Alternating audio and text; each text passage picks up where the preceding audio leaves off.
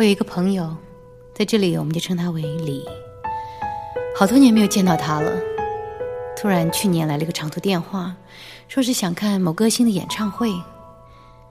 虽然这演唱会的票子很难找，可是我还是想尽了办法找给他。我们约好了在一家咖啡厅见面。当我见到他的时候，我吓了一跳。本来就很瘦的他，现在怎么只剩下了一半？他的头发又干又黄，脸色又发黑。他一直跟我解释说，这一年多来他病了，可是现在好多了。他还带了一盒枇杷给我，说是从台湾特别带给我的。我把枇杷放在车厢后面，却忘了拿出来。几天以后，我打开车厢。发觉枇杷都烂了。过了几个月，台北传来了李的消息，他死了。死以前，他不太愿意见任何人。他们都说他是艾滋病死的。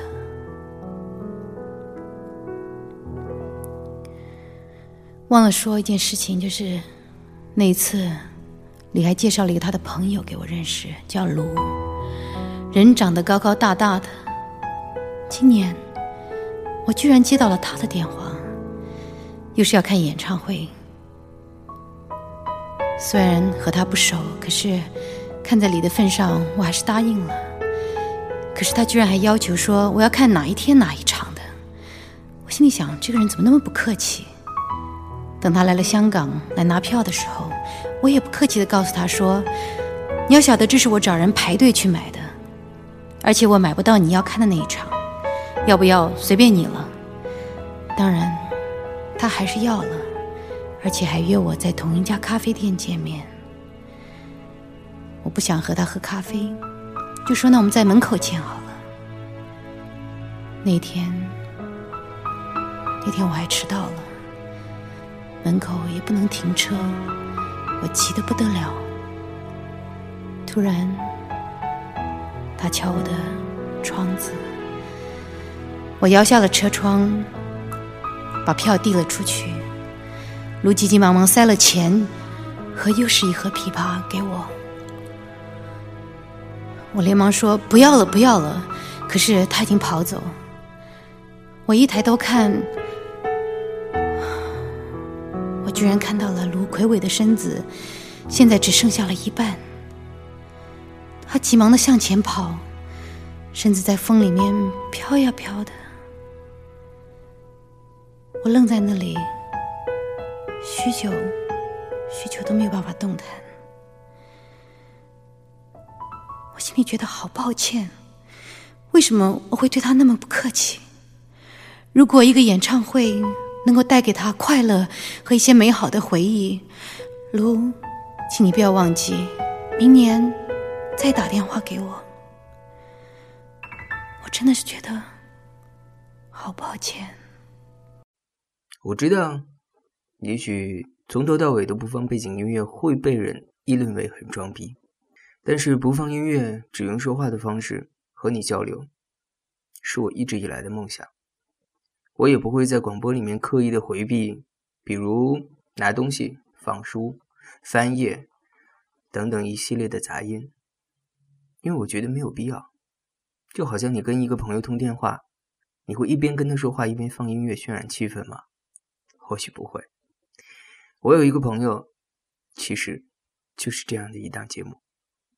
那我们今天说的这个故事呢，也同样是来自于丁丁张。最新出的这本书名字叫做《人生需要揭穿》。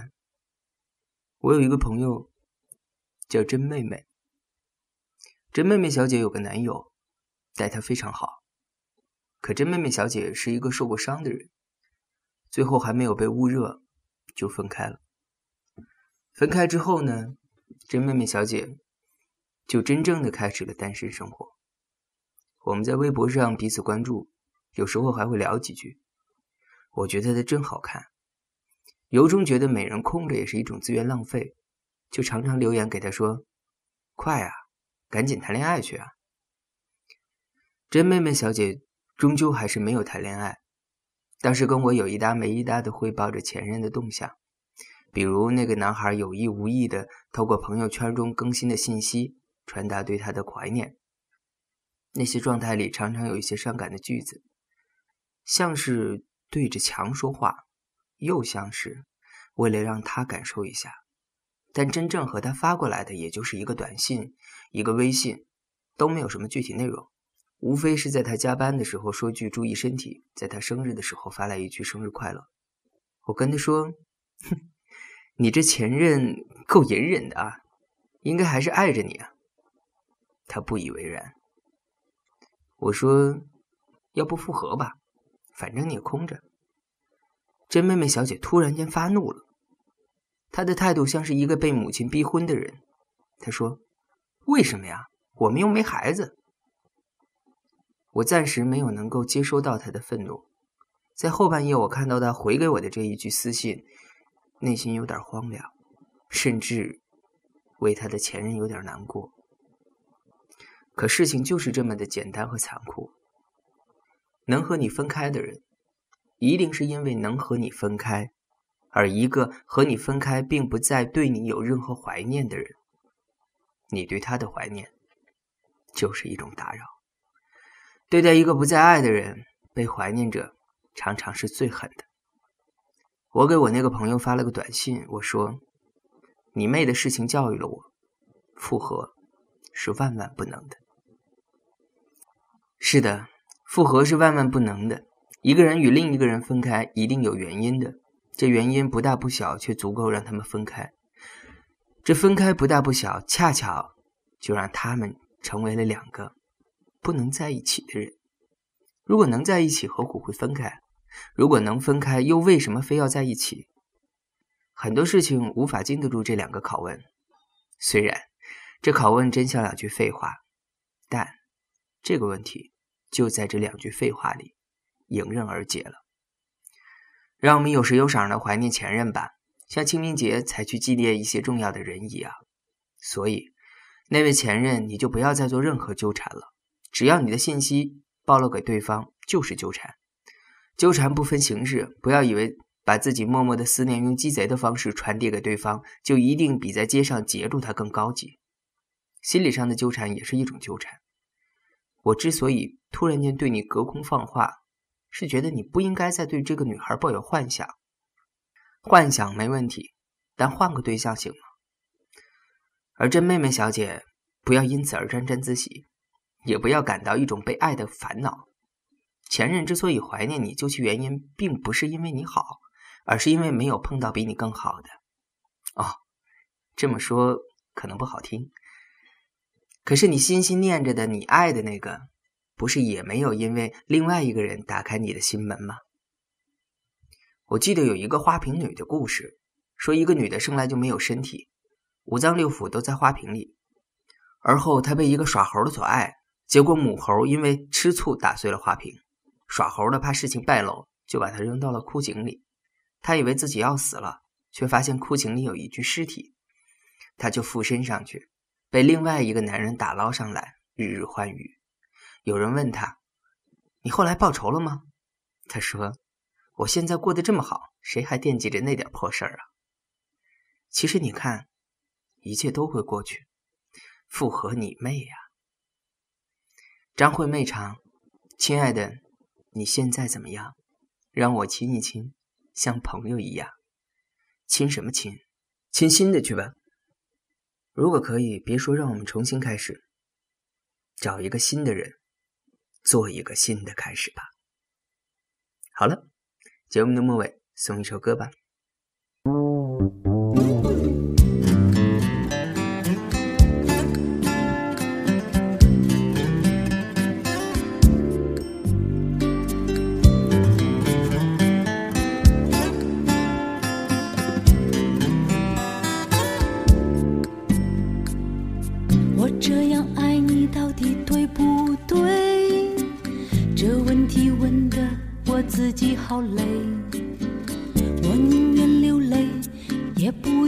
后悔。可是我害怕，终于还是要心碎。从未曾尝过。真情的滋味，从未曾真正想伤害谁。如果是我把爱情想得太美，我应不应该放弃这最后的机会？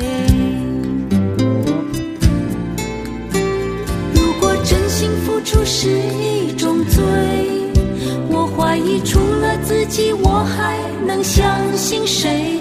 如果失去真爱，人们都无所谓，那么我又哪来那么多伤悲？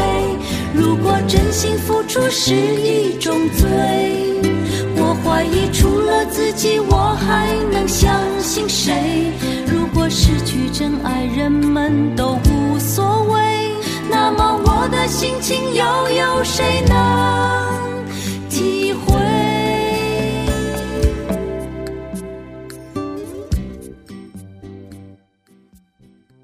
如果真情付出是一种罪。我除了怀疑自己，还能相信谁？你能相信我吗？我不知道。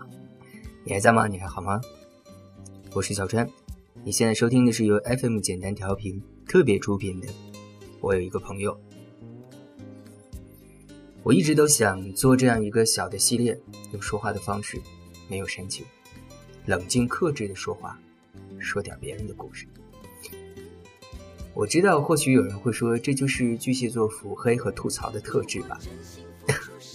我不知道，有的时候我觉得这个世界上煽情和温情的东西做的太多了，应该有人做一点冷静的节目。我不知道这种方式是否会被人接受，至少我自己做的轻松。如果你有这样的朋友，欢迎你在豆瓣小站上，我有一个朋友下面参与互动留言。我是小山，特别的感谢你今天的聆听，也特别的感谢丁元章的这本《人生需要揭穿的书》。今天的节目就到这儿了，拜拜。我这样爱你到底对不对？这问题问的我自己好累，我宁愿流泪，也不愿意后悔可是我害怕终于还是要心碎。我这样爱你到底对不对？